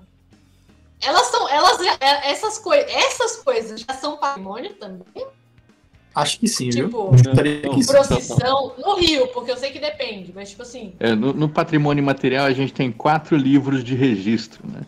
É, o livro do, dos modos de fazer, fazer é tipo assim, tudo aquilo que você vai registrar, que, que você está registrando é, como é feito, né? Então uma receita, é uma, um, um, passo a passo, né? É meio que uma técnica. Aí tem o, o livro dos modos de expressão, e aí é onde vai festas, cantos, sotaques também. Às vezes tem. São Paulo, por exemplo, tentou registrar sotaque da Moca, por exemplo. Uhum. que é um. Então é um modo de expressão específico. E aí tem o do. Tem aquele que vai ser mais ligado para paisagens, né? Então aí você consegue é, é, registrar uma vista, por exemplo, um, um parque que tem uma vista única. Aí você faz um registro disso também. Então é meio que assim. Me espanta muito no patrimônio imaterial. Eu nunca vi isso. Nunca tinha visto isso assim. Você está registrando o quê? O modo de fazer novela? O modo de expressão novela? Está registrando as produções da Record, é especificamente, é porque são os únicos que produzem essa mudança. É isso, é Record. E... Tipo, é, novelas é. bíblicas é basicamente novelas da Record. É, o que, o que, o que me deixa que me deixa assim meio angustiado é que não é uma manifestação cultural, é uma manifestação estritamente política.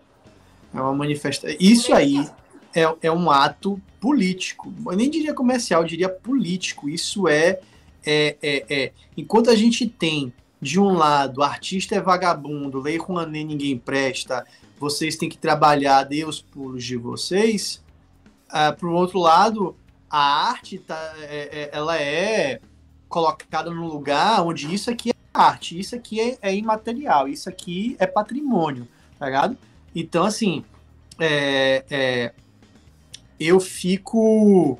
Eu, eu, eu, eu, eu temo essa política que, que, que, que luta pelos poucos. E, sabe? E, e, e, isso aí, eu sei que tem muita gente que é evangélica, eu sei que tem muita gente que assiste essas novelas e tal, mas essa manifestação política, essa decisão política, desculpe, ela não é pautada para o povo, ela é pautada para o poder.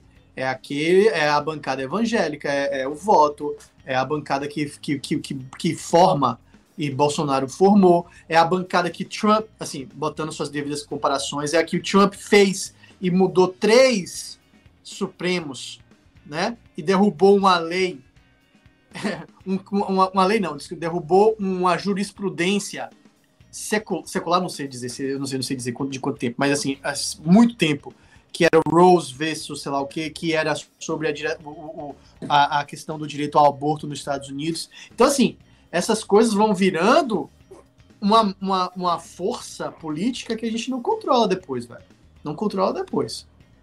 Aí tomando espaço, né? Exato, é, é, é, poder. É poder, e você tirar poder de quem tem poder, meu irmão, é barril. É barril. Não, com certeza. E, e, e assim, Rio de Janeiro, ele já é, é um lugar assim, é, é, literalmente o purgatório da beleza e do caos. E bota caos nisso, assim, porque não é de hoje. Nós temos aí quatro governadores presos nos últimos anos, é. assim. Então já, já é um lugar que não, não, não tá bem das pernas politicamente há muito tempo. E agora, passando pelo. É, é, o Cláudio Castro, ele entrou com o último governador impeachmentado. Então, assim, ele já está numa posição de. de é, é, de substituto mesmo. E, e, e, ele, como bolsonarista que é, com todo esse, esse movimento, tá passando tudo que ele pode passar, todas essas questões é, ideológicas. A Rede Record televisão, ela é esse, esse canal que é do Bispo Macedo, que tá aí no meio disso como uma das pessoas que vinculam. Aí fica perguntando, por que não as novelas como patrimônio imaterial? Uhum. Né? Porque não é, porque não é isso. Porque Exato, não é não é isso, arte. né? Não é sobre a arte da Porque não é novela, sobre né? Não é sobre você fazer a novela, como a própria deputada botou aqui. É, é um movimento de, de já declarar o que já é patrimônio da humanidade.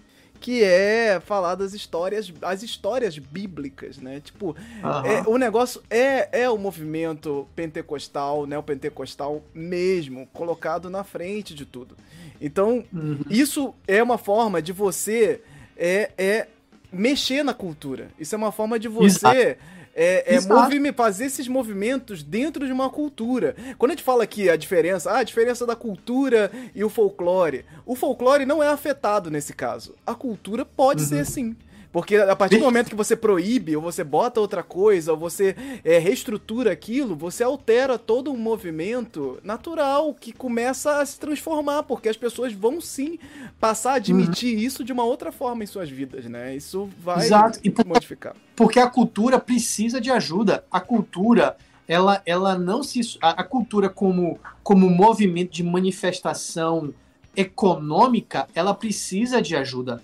É, porque se você fala de, de. Se você fala de produção, certo? Se você fala de produção, Hollywood, não precisa de, eh, precisa de ajuda, tem ajuda, tem apoio, tem isenção fiscal pra caramba, tem, tem um monte de acordo que é feito com cidade para ficar mais barato pra você fazer seu filme, tem um monte de acordo político. Mas a, a produção, quando a gente tá falando de, de, de, de empresa, mercado, ela não precisa de ajuda, mas a cultura precisa de ajuda. Sim. Porque, porque, porque são coisas que não fazem parte necessariamente do mercado. Quando você tem uma onda capitalista caindo em cima de você, né? A sua vida, eu como produtor cultural, minha vida tá toda atrelada ao, ca- ao capitalismo, preciso pagar meus boletos e tal. Só que o que eu produzo não está ligado ao mercado. Então, eu preciso desse apoio porque o que eu estou produzindo não está visando exatamente o que o mercado visa, que é lucro. Eu faço uma peça para me lascar, para que, que eu possa ter uma manifestação política, ou artística e política também, mas uma manifestação artística, onde eu possa ir fazer uma apresentação em, lá, em plataforma, que é longe pra cacete, é, é fora, é, quer dizer, é dentro de Salvador, mas é fora dessa, dessa área que a gente considera assim, a Salvador Centro, tá ligado? Uhum. Você vai lá, você leva para escolas públicas, você leva para criança poder ver uma peça de teatro que nunca viu antes. Você, vai- você faz uma, um movimento cultural que, se você não tem apoio, se você não tem ajuda, não se sustenta sozinho, tá ligado? É por isso que cultura e política andam de mãos dadas. Então, essa decisão, ela sendo política, ela é, como o Anderson muito bem falou, ela pode ser castradora no futuro, gente, porque nada começa com a porrada. Nada começa com o knockdown. Você não, você, é muito difícil você já vir com KO. Você vai ali, ó, pá, pá, pá, pá, bancada, pá, pá. Ó, isso aqui vai dificultar para você ter um terreiro. Pá, pá, pá, pum, estado teocrático. Meu irmão, É bem isso. acontece. É isso. acontece. Isso E aí, acontece. E a gente vai se perguntar como é que a gente chegou nesse estado? Como é que a gente chegou até aqui quando já é tarde demais, né? Porque é, Exatamente. esse é o movimento. O movimento que quando a gente reparar, a coisa já foi. A gente não entendeu como é que foi. Eu, eu penso sempre nisso quando assisto Handmaid's Tale, que eu fico, pô, não, é muito surreal, não, peraí, é muito, muito doido, de um dia pro outro, como assim, como assim? E eles ficam se perguntando na série, como é que eles chegaram até aquele ponto? Na- no- durante a série eles vão desenvolvendo isso, mas eu fico sempre pensativo, cara, pode ser, de fato. É, não, não, não é de hoje. Não aconteceu de uma hora pra outra, mas aconteceu por, por baixo dos panos por muitos anos. Muitos e muitos anos. Até o momento que não deu mais. E foi. Uhum. E aí foi de um jeito que, pra quem não tava pensando nisso, ficou, como assim? Como assim eu tô sendo preso? Como assim eu tô. O que, que você tá fazendo? E a lei? E as coisas? E é tarde demais. Já foi. E a gente tá entrando É. aqui, ó. Setembro tá aí, minha gente. Outubro, setembro. Vão ser E dois assim- mesezinhos bastante Exato. delicados E- nesse sentido. E, e delicados e, e ainda, e ainda mais assim, gente, a gente, tá, a gente pensa no, no cargo principal, mas os cargos, os cargos que estão ali a- embaixo tem que ser, tem que ter, tomar muito cuidado, porque é, é o que passa, porque o presidente tem um poder, meu irmão, até certo ponto, mas o que passa é deputado, é vereador, é governador, tá ligado? Então, assim, vereador e deputado, galera, tem que ser muito, tem que pensar bem. Pensar bem mesmo, porque. Todos, na verdade. né? É, mas esses. É porque assim, a gente tá muito focado no, no, no- no big deal, tá ligado? O big deal chama atenção, tá ligado? E o big deal chama atenção porque o estrago foi, foi cruel, né? Mas assim, e de novo, só, só pontuando assim, e não é uma crítica às pessoas de fé, viu? Sabe, elas não conseguem ver além da fé delas, e a fé delas é bonita, gente. Sim. A comu- as comunidades, comunidades evangélicas, assim, a, a- a- a rede de sustentação de uma vivência evangélica é poderosíssima, Uhum. belíssima, com muito afeto, com muito Sim. poder de transformação, certo? Mas, lá em cima, quando a gente está falando de, de, de Edir Macedo, por exemplo, a gente está falando de pessoas que não estão pensando nessas pessoas. Não à toa, são pessoas que vivem da exploração da, dessa fé. Dessa fé que é tão bonita, que é tão rica, que, que tem o seu lugar de construção maravilhoso, maravilhoso mesmo. Assim, é, é- é- minha vivência tem muita gente evangélica, muita mesmo. Assim, são pessoas que eu tenho um carinho Uhum. imenso e tem um carinho por Uhum. mim que é tão grande quanto o meu. Só que é uma construção lá em cima que assusta. Assusta. Sim. Porque quando vier a mudança, como o Anderson falou, me lembro assim, gente, leiam Persépolis ou vejam a animação Porra, do Persépolis, Sim. que é, que é do caralho. Porque é um dia você tá vestindo camisa é, rock and roll andando na rua, o outro é burca e você tem o toque de recolher, velho. Tá ligado? Certo? Então, assim, é, e assim, não- não- de novo, não estou, fazendo, não não estou fazendo crítica à burca, mas para aquele contexto ali foi perdas de direitos. Sim. Isso é inquestionável no, no, no- no- sentido ali, tá ligado? Foi perdas de direito. E isso acontece, galera, e a gente, é, velho, acontece. Acontece. A gente fica achando que não acontece. Tá acontecendo, né? E é, e é isso, vale, vale bem pontuar que a gente não tá colocando na fogueira aqui todo o movimento pentecostal. Exato. Inclusive, foi, foi. A gente fez lá a live sobre mitologia cristã. A gente trouxe uma pastora pentecostal para a live e pastora pentecostal progressista. E esse movimento, ele existe. E é um movimento que Muito. parece surreal, parece, oh meu Deus, como Muito. assim? Porque o preconceito coloca o, o pentecostalismo como os, o- os piores, a pior, a banda podre dos evangélicos e tal. E, cara, tem muitas camadas aí. E, e vale, vale levantar isso aqui sim, porque parece que, às vezes, ah, olhando por, por alto, assim, parece que tá botando o movimento inteiro é, é, nessa fogueira. E não é, gente. Não é. é, todos é esses movimentos têm. É, suas camadas, todos esses movimentos têm pessoas ali resistindo, querendo realmente pregar as coisas boas, coisas certas, buscando isso de uma maneira legítima. E isso é, sim, é, é- é notório. Só que nós temos movimentos de poder aí. E, e, e- e você dentro disso, você precisa, sim, olhar pra isso. Porque você tá lá. Exato. E, e- vou fazer uma provocaçãozinha que uma amiga minha fez, não não foi minha, não fui eu, mas eu achei ela muito boa. Então, se a gente tiver alguém aí que, que é, é, que tá ligado com, com, com, a, com, com a, a fé né, pentecostal, que é uma provocação que eu achei muito bacana dela, que foi quando o padre, ah, quando o pastor, eu, eu esqueci o nome dele, o, o, o pastor do, eu acho que Henrique, que é o pastor que canta o Amarelo do MC, que, que, que faz o, a- o poema do, do Principia lá Henrique do, Vieira. do- do MC. Henrique, Henrique, não é isso? Vieira. Não é Henrique? Pronto, ele fez assim, galera, não, vamos botar todo mundo no mesmo barco. É, tem evangélicos que são, sei lá o que, ele fala Martin Luther King. E a minha colega falou assim, olha a provocação dela, que bacana. Isso me lembra quando um homem escuta machismo e fala nem todo homem é igual. Essa provocação é boa, hein? É, nem todo homem é igual. E aí você ainda vem e me bota um exemplo de um homem morto. Pô, meu irmão. Essa, essa resposta da minha colega foi muito boa. Então, assim, é, essa, é- e essa provocação é boa, porque quando a gente, quando um homem e a, e- e a gente ouve sobre machismo, então a gente tem que aprender mesmo e, e falar assim, ah, eu não faço isso, velho. Se você faz isso, você Uhum. tá. Você tá indo numa onda muito doida, velho. Muito doida, bizarra. Não faça, porque não é sobre você. Não é sobre você se defender, tá ligado? É sobre o sistema. E o sistema tá quebrado, tá ligado? Então, quando a gente fala do evangélico, é claro que a gente não tá falando de todo mundo, mas o sistema tá quebrado. A gente tá precisando dessa galera, a gente tá precisando dessa galera que tá do lado de lá, e que não fica assim, ah, não é todo mundo igual. Beleza, todo mundo é igual, a gente concorda. Mas vocês precisam mostrar Uhum. a força dessa galera que tá aí, porque essa galera que tá vindo aí, meu irmão, é barril. É barril, velho. Um patrimônio material é um compromisso público né, para a defesa de uma manifestação cultural. Então, tipo assim, patrimônio material acarajé. Então, assim, nós temos o compromisso De de que o acarajé continue sendo feito da maneira que ele é feito né, e respeitando ali o modo tradicional, né, modo, modo de fazer acarajé.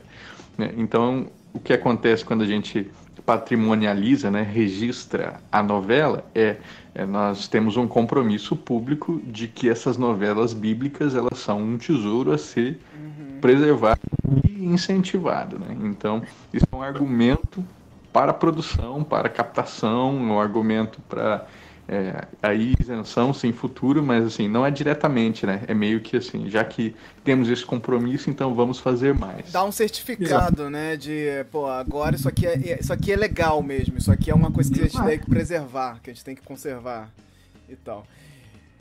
É isso, gente. É, é- é- é assim, top bizarrices do patrimônio imaterial do Rio de Janeiro, vão rolar outros. Isso aqui não vai, não vai acabar agora, não é de hoje que esse movimento acontece. E eu queria até, inclusive, vou buscar alguém de, de, de pesquisadores, já, já, já rastreei pesquisadores de patrimônio pra, pra gente bater o papo, assim, porque que deve ter de bizarrice por aí, de coisas... E, e- e me diga uma coisa: coisas deixam de ser patrimônio? A pergunta, essa é a pergunta aí. podem deixar assim. É Pode. muito raro que aconteça, né? Porque é, isso é, é, assim, é, fazem vista grossa, mas teoricamente de X em X anos, eu acho que é de 5 em 5 ou 6 em 6, você tem que fazer uma reavaliação para ver se aquela manifestação ela ainda permanece viva, né?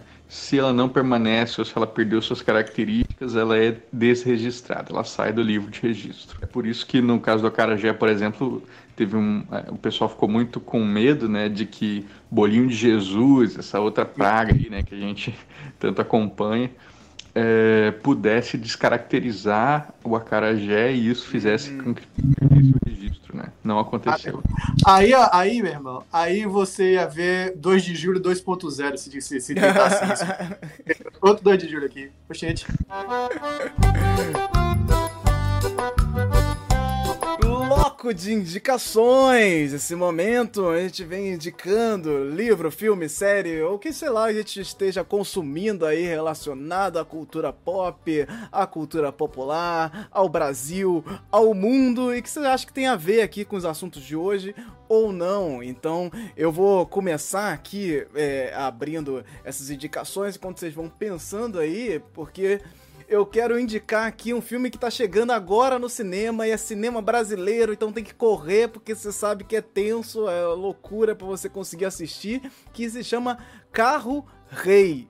Esse filme, ele tem o Matheus Mastergalli dando um show num, num filme que é difícil explicar a, porque ele é uma mistureba de ficção científica e transhumanismo, e aí tem um lance de da cultura popular ali também, dessa coisa dos carros de som e, e- e tudo mais.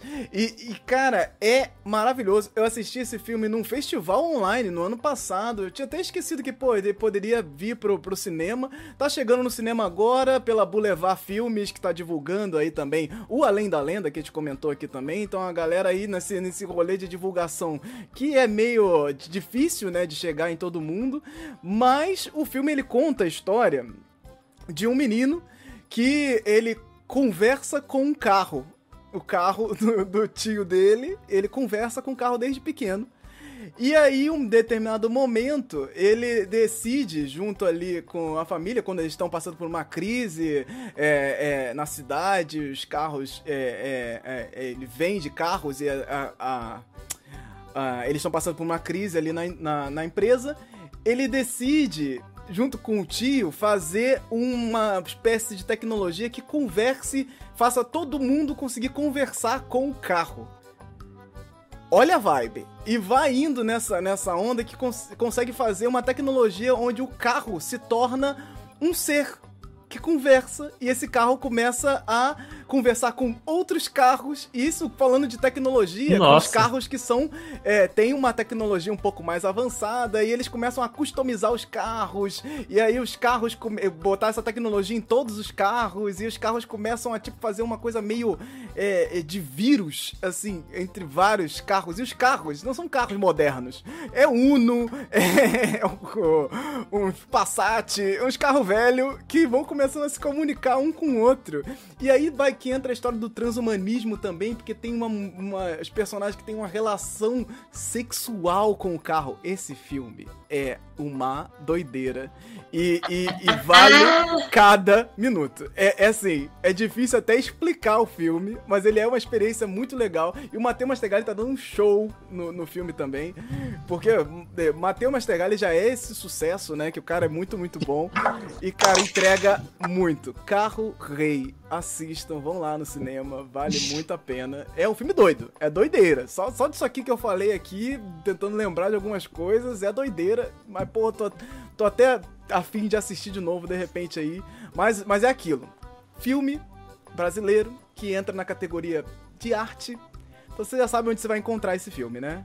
Lá naquele cineminha da zona nobre da cidade, chique, no cantinho ali, cineminha só pra, pra, pra gringo e pra gente que tem grana. Infelizmente. Se você der a sorte dele Tiro estar e queda, você... fui olhar no cineminha, fui olhar no cineminha daqui, dos festivais, tá lá, Carro Rei, terça-feira, um único horário. Terça-feira, duas da tarde, assim, tipo, é, cinema brasileiro, como é que sobrevive, né? É, Exato, exato, exato. E aí, voltando pro ponto que eu falei. Esse filme não é feito pra ganhar rio de dinheiro, galera. Precisa de incentivo, precisa de apoio, velho. Tá ligado? Não tem como um filme desse competir com a, a facilidade do, do, do Burger King e do McDonald's, que é Vingadores, tá ligado, velho? É, é, é, é, não tem como Então, nesse, nesse cinema aqui que eu fui olhar, a programação dele é tem o Carro Rei, aí em outros horários, pelo menos não é no mesmo horário, né? Mas os outros filmes passando nesse cinema é Minions 2 Exato. e o filme, e o filme do Buzz Lightyear. Você acha que consegue bater um treco? Não Nada. consegue. Nada. Nem, nem fazer cócega. Nem, nem cócega, gente. Nem coceguinha. Nem, nem assoprar no cangote assim, ó. Se tiver oportunidade, vai lá. Carro Rei, só vai, porque o filme é muito legal. É, quem quer ir agora aqui pra indicação? Eu vou, eu vou porque a minha, a minha é rápida e a minha, a minha é uma coisa. Assim, na hora que você tava falando, eu falei assim, pô, Ian, você tinha pensado em um pra falar, e aí eu me lembrei que é. O que eu vou falar é meio clichêzão, porque eu acho que todo mundo aqui já deve conhecer, já deve estar ouvindo, mas que é. Escutem o podcast A Mulher da Casa Abandonada, que está sendo produzido pela Folha, tá ligado? Que conta a história de uma mulher que mora numa casa abandonada em São Paulo. Mas e por que eu tô falando dele aqui? Porque isso me lembrou esses casos dessas pessoas. Porque assim, é, obviamente agora virou um podcast imenso que todo mundo tá falando, todo mundo tá comentando, Folha de São Paulo tá produzindo e tal. Então o negócio meio que extrapolou o que eu queria, que, o que eu pensei na hora, né?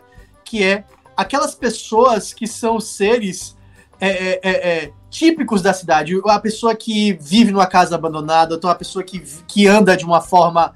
Né, tipo, aqui a gente tinha aqui o Jaime Figura, que andava todo vestido de parecendo um, um, um homem de ferro. Ele andava, ele andava com um. um- ele é artista plástico, né? Então ele, ele fez a própria armadura dele, ele andava assim, uma figura. E me lembrou também a, a- esse, a- essa casa da, esse caso da mulher da casa abandonada, me lembrou né, a mulher de roxo, que eu até tentei né, fazer homenagem em, no ar carnavalesco, que era uma figura que eu tenho certeza que teria virado um podcast se podcasts existissem Ah, naquela época, que era uma figura que andava pelas ruas daqui na, na, na- na- no. Ai, na Avenida 7, né? Uma mulher que se vestia de roxo com um crucifixo desse tamanho, saía andante, era, andando por aí, era uma pedinte, né? Ela, ela vivia de, de, de contribuição e tal. E criaram-se inúmeras teorias sobre quem é essa mulher, da onde ela veio, como ela foi parar na rua, né? E esses seres, essa- essas pessoas se tornam entidades dentro da própria cidade. Todo mundo conhece aquelas pessoas, tá ligado? Então, assim, não que a mulher da casa abandonada seja exatamente isso, até porque não é, né? Mas isso me lembrou esse, esse tipo de pessoa, tá ligado? E, e o podcast é muito bom, muito, muito bem feito, investigativo, assim, com a história horrível por trás. Horrível, né? Um crime bizarro por trás de tudo isso. Então, recomendo ouvirem porque eu achei bem, bem interessante. Aí a galera pira, né? Os viciados em, em podcast criminal. As pessoas viram investigadores quando elas não têm a capacidade de ser um investigador, tá ligado? Uhum. É, o que o Chico fez foi extremamente. Até agora, né? Tô, tá no quarto episódio, terceiro episódio, sei lá. É, você vê que ele tem todo um cuidado de proteger os nomes, de proteger as pessoas, de, né, de, de, de que as pessoas sejam resguardadas aos ao devido ponto de um podcast investigativo. Uhum. Mas a galera, meu irmão, faz o Google deles e eles viram e eles não têm a responsabilidade ética é, de o que um investigador tem que ter, tá ligado? Sim. Então aí, aí é, é, eu já fiquei sabendo de coisas assim que eu já me deu até um pouco de vontade até de dar um passo para trás, mas o cara que fez o trabalho não tem culpa disso, né? O culpado são as pessoas que estão escutando e não tem semancol. É, assim, podcast criminal tem, tem um impacto na internet que é, ainda precisa ser mais. É, estudado, Cuidado. né? E mais cuidado, mais estudado, porque de fato as pessoas não sabem. É, é como se. É, é aquela coisa da que a gente fala aqui também de saber a história de verdade, né? Que as pessoas têm Sim. uma, uma avidez pro, pro querer buscar a verdade da verdade da verdade. E aí, quando isso cai na internet, como aquela questão do caso Evandro também, que ficou sucesso Sim. e tal, as pessoas vão até o limite do limite, que por um lado pode ser bom até pra investigação, e por outro é péssimo, porque as pessoas estão cagando todo esse, esse caminho, né? Fazendo Exato. essa. E, e dificulta o trabalho de pessoas futuras, né? Tipo, eu vou fazer Nossa. entrevista para podcast? De jeito Exato. nenhum. A vida de, sei lá, quinzinha foi desgraçada. Exato, exato. Lorena, Cara, eu não tenho muita coisa pra, pra falar, não. Na Se moral, indica aí. Eu não, eu, eu não tenho muita coisa dos outros, mas é, eu tô, tipo assim, tem meu quadrinho aí pra, pra sempre aí, né? Sétimos Filhos. Eu tenho um catarse de assinaturas. aê! Tô aí fazendo sempre sorteiozinho de, de brindes. Eu ainda vou, vou anunciar o brinde desse mês, mas é, é, um- é uma parada que eu acho que vai ser legal. É, é impresso, é uma parada impressa, né? Então acho que as pessoas vão gostar. E eu tô entregando aí todo mês pra galera textos sobre folclore, né? A galera fica, ah, eu quero saber conteúdo, não sei o que e tal. Eu falo, Toma então! Aí eu mando um texto toda a bibliografia e tá tudo lá. Vou. Do tempo, mês passado eu já, já, já fiz as coisas, né? Eu sorteei adesivo, eu fiz um texto sobre bruxas e lobisomens, e aí esse mês eu ainda vou, ainda vou falar nessa próxima semana agora quais vão ser os, os brindes de sorteio e qual vai ser o texto. Mas vocês vão me achar, vocês me acham lá no, no Catarse pelo meu, pelo meu arroba de todas as redes sociais, né? O Hat The Pumpkin. E vocês, conseguem procurar, se você procurar lá Hat Folclore e Quadrinhos, vocês acham lá também. E Hum. eu comecei, por felicidade e tristeza, um TikTok. Ah, é verdade.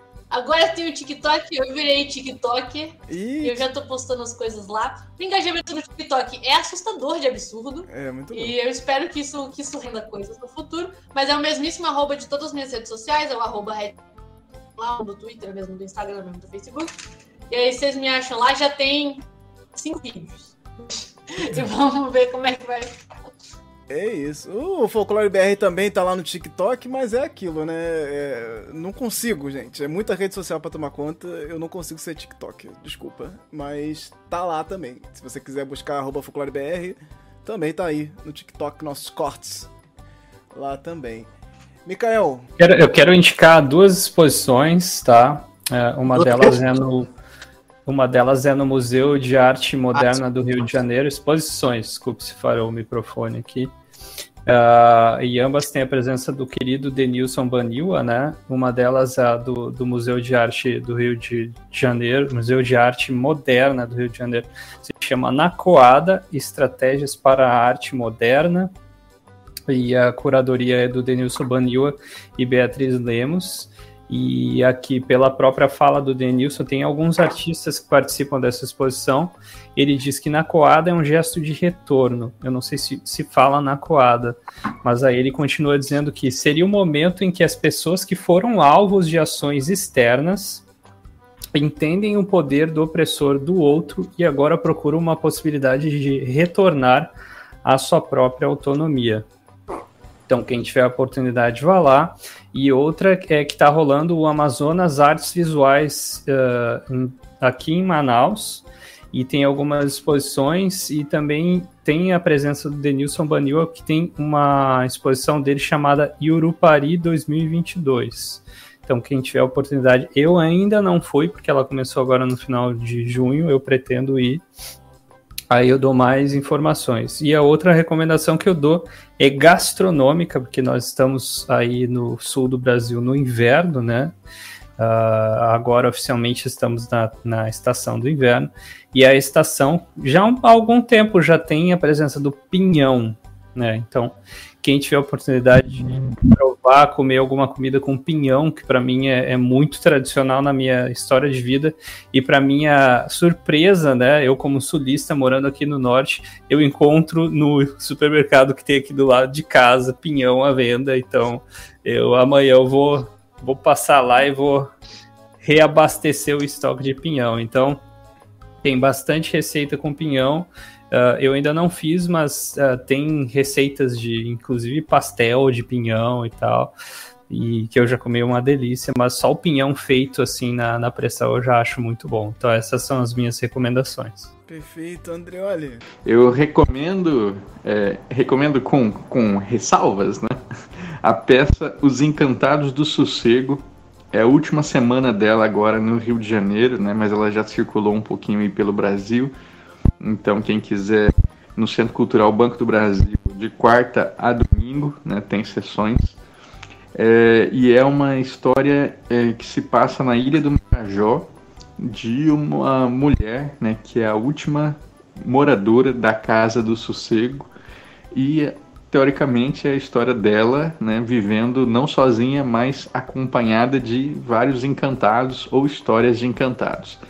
É, isso some no meio da história o único encantado que é mencionado mesmo é o Boto. Os outros, eles aparecem em uma linha de roteiro no fim da história e é, é bem triste, assim, que isso foi pouco explorado. Mas fica aí a curiosidade, né? É, para quem quiser uma outra linguagem aí que está tentando trabalhar com, com os mitos, é, vale conhecer. Bem, dá licença aqui, só para fazer um adendo aqui sobre a peça. Os Encantados do Sossego saiu do Rio de Janeiro e agora está passando por Curitiba, no Centro Cultural Teatro Guaíra, até o dia 17 de julho. Então, se você estiver pela região, vai lá dar essa chance. Eu quero agradecer muito a presença de todos vocês aqui, a presença da galera aqui que veio com a gente no chat também comentando, porque nós gravamos, se você estiver ouvindo depois, nós gravamos o podcast ao vivo no YouTube na Twitch. Se você quiser participar também, mandar comentários, a galera fica bastante é, ativa nos comentários também, é bem legal. Então, se você puder e quiser participar de uma dessas sessões ao vivo aqui, também é bem bacana. Quero agradecer demais demais a presença de todo mundo. Obrigado por vocês estarem aí apoiando o Folclore BR, seguindo pelas redes sociais, atento às coisas que está fazendo e também lá votando no CCXP Awards, porque a gente vai fazer barulho esse ano. Ainda não acabou, estamos chegando aqui ó, exatamente na meiuca do ano. Temos aí bastante coisa pela frente aí para fazer acontecer.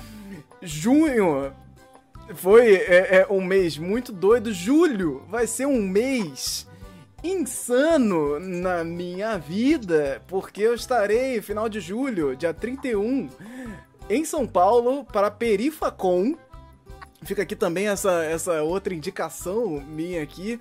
Vou estar na Perifacon, na Brasilândia, em 31 de julho. Então, se você é de São Paulo, por favor, passe lá na Perifacon, um evento maravilhoso aí. Vai juntar vários quadrinistas e pessoas importantes aí da cultura pop.